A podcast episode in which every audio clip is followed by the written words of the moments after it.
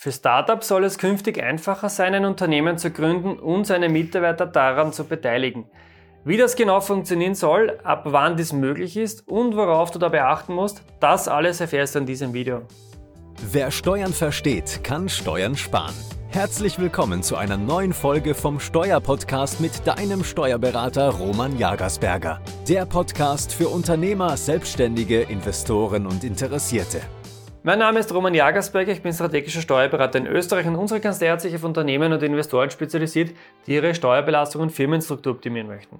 Und bald schon gibt es eine zusätzliche Möglichkeit, dies alles zu realisieren. Der österreichische Gesetzgeber ermöglicht nämlich ab dem 1. November 2023 neben der GmbH und der Aktiengesellschaft eine neue Form der Kapitalgesellschaft, nämlich die flexible Kapitalgesellschaft. Diese neue Rechtsform wurde vor allem für Startups geschaffen, denn die bestehenden Regelungen zur GmbH haben es bisher sehr schwierig gemacht, Mitarbeiter am Unternehmenserfolg des Startups zu beteiligen. Das soll sich nun ändern, die neue Rechtsform der sogenannten flexiblen Kapitalgesellschaft ist nämlich gesellschaftsrechtlich eine Mischung aus GmbH und Aktiengesellschaft. Grundsätzlich sind nämlich die Regeln mal der GmbH auch für die flexible Kapitalgesellschaft anzuwenden.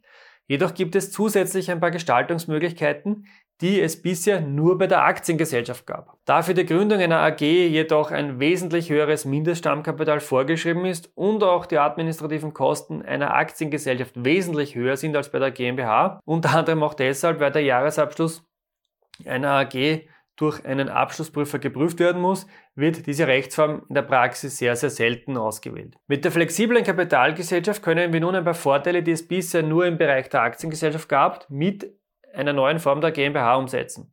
Bevor wir uns nun jetzt die Vorteile der flexiblen Kapitalgesellschaft im Detail ansehen, abonniert bitte unseren YouTube-Kanal und aktiviert die Glocke, damit du dann kein weiteres Video mehr verpasst. Und wir halten dich natürlich hier auf dem Kanal auf dem Laufenden über diese weiteren Entwicklungen. Welche Vorteile bietet uns nun die flexible Kapitalgesellschaft? Naja, der größte Vorteil liegt meiner Meinung nach oder meiner Ansicht nach einmal beim neuen Unternehmenswertanteil. Mit dieser Form der Beteiligung kannst du nämlich deine Mitarbeiter am Unternehmen direkt beteiligen, jedoch mit dem Vorteil, dass der Inhaber dieses Unternehmenswertanteils kein Stimmrecht in der Generalversammlung hat.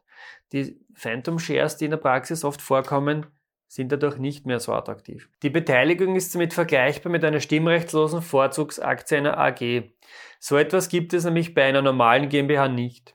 Und somit kannst du Mitarbeiter am Unternehmenserfolg bzw. an der Steigerung des Unternehmenswerts direkt beteiligen, ohne, und das ist ganz wichtig, ohne dass sie ein Mitspracherecht haben.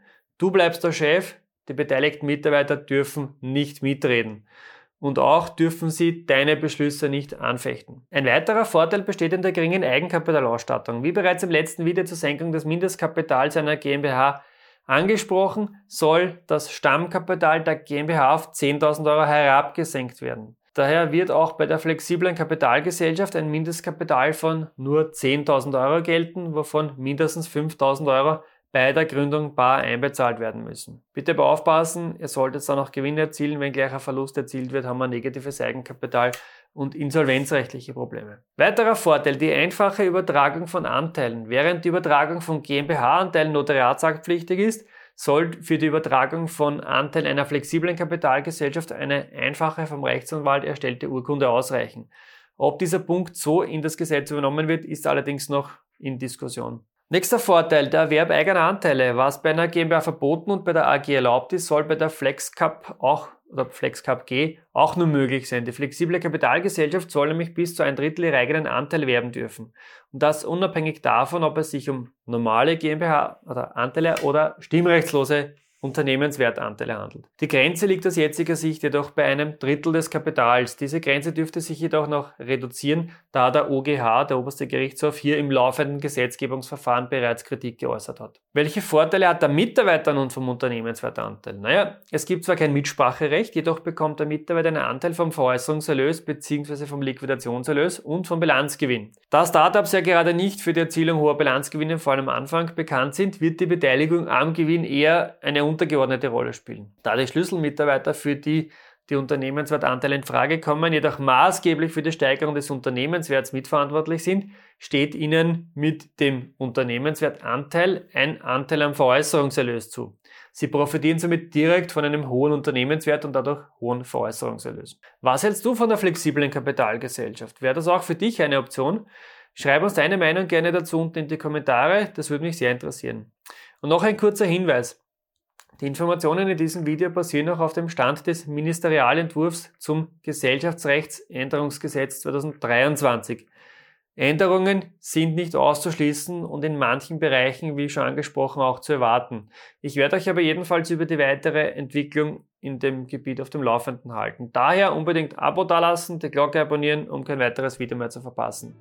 Wenn euch dieses Video gefallen hat, gebt uns mir mal bitte ein Like und wir sehen uns wieder im nächsten Video.